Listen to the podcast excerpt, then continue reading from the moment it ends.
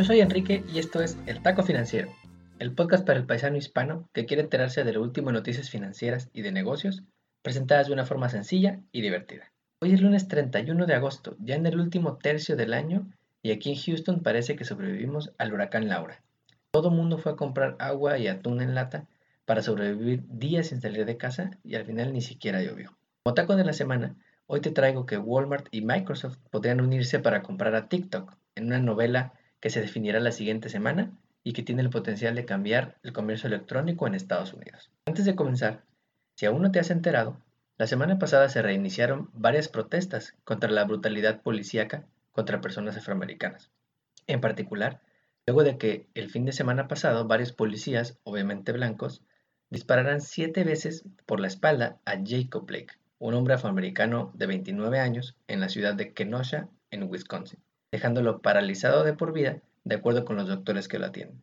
Las protestas se volvieron violentas cuando un niño de 17 años, obviamente fan de Trump, disparó en las protestas con un rifle de asalto, supuestamente protegiendo la zona de saqueos y protestas violentas. El Estado emitió un toque de queda, llegó la Guardia Nacional y la protesta se ha escalado hasta los deportes. Mientras, Trump sigue en su reality show, prometiendo restaurar la ley y el orden, igualito que la serie de los 90, pero en modo bajo presupuesto. Y sobre su amigo y ex jefe de estrategia, Steve Bannon, que fue arrestado por defraudar a la gente con una non-profit que prometía poner tu nombre en el muro de Trump, como dice el dicho, calladito te ves más bonito.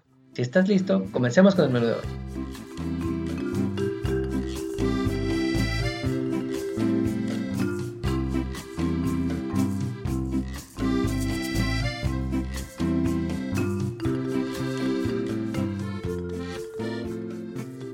Como taco de la semana, el jueves pasado se supo que Walmart está haciendo equipo con Microsoft para comprar la famosa app TikTok, en la que subes videos de lo que sea. Literal, mi papá subió un video de su loro escalando un árbol, de lo que sea.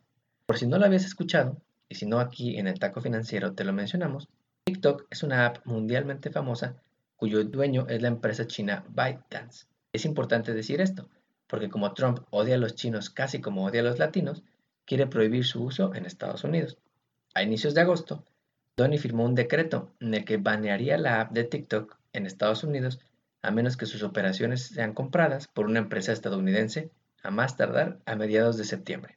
A partir de ahí, empezaron a sonar dos nombres, Microsoft y Oracle, como posibles compradores. Para los que no somos programadores, Oracle es la empresa dueña de Java y la semana pasada Walmart dijo que es muy amigo de Microsoft y que juntos quieren tener una red social y ser muy felices para siempre. Ahora, ¿por qué esto es importante para la industria del comercio electrónico y por qué Amazon y Facebook deben estar preocupados?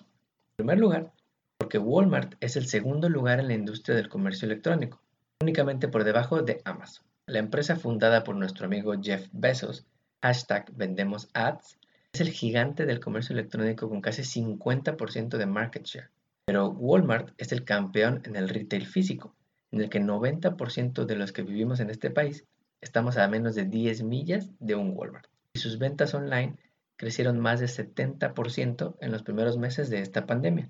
De hecho, en nuestro episodio 18 hablamos de cómo en julio Walmart anunció un modelo de suscripción para competir con Amazon en el comercio electrónico. Ve a escucharlo y luego regresas a este episodio.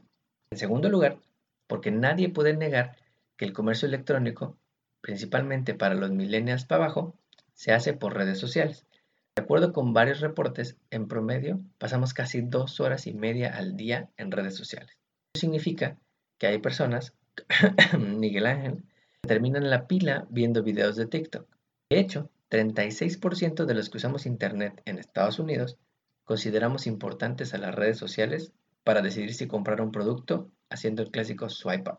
Y ahí es donde le brillan los ojitos a Walmart y a Microsoft, porque TikTok tiene cerca de 100 millones de usuarios en Estados Unidos, casi los mismos que Instagram y más de la mitad de los usuarios de Facebook, con 190 millones. No solo eso, TikTok está creciendo más rápido que tus deudas cuando te vas de viaje. Le tomó menos de 4 años llegar a los mil millones de usuarios, algo que a Instagram le tomó más de 7 años y Snapchat sueña con tener. Tan solo en los primeros 3 meses de este año, TikTok sumó 315 millones de usuarios a nivel global. Y esto significa muchos, muchos clientes potenciales para Walmart y para Microsoft. En resumen, Walmart y Microsoft podrían asociarse para comprar a TikTok.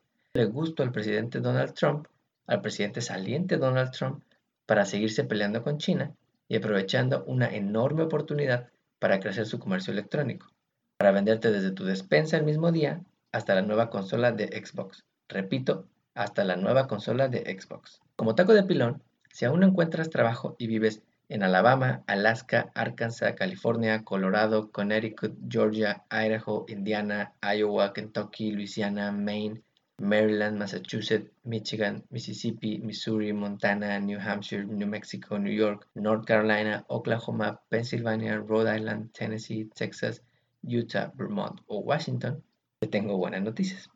En estados como estos, se ha solicitado un apoyo extra que Trump ofreció en el pago del seguro por desempleo. En nuestro episodio 21 hablamos de cómo a partir de agosto se iban a quedar sin 2.400 dólares al mes las personas que aún encuentran chamba. El decreto de Donny les ayuda a tener la mitad de eso, o sea, 1.200 más al mes de lo que ofrece cada estado.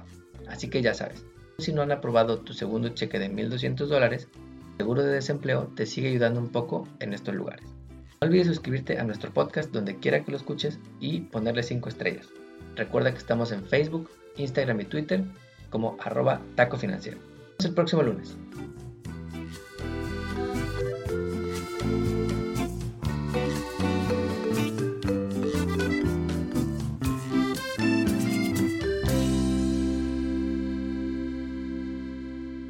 El podcast que acabas de escuchar el taco financiero refleja la opinión exclusiva del presentador o sus entrevistados y no representa la opinión de patrocinadores o terceros. El podcast tiene el objetivo exclusivo de informar y no busca promocionar la compra de acciones o empresas en específico. Tampoco es un reporte de investigación y no representa consejo legal o financiero.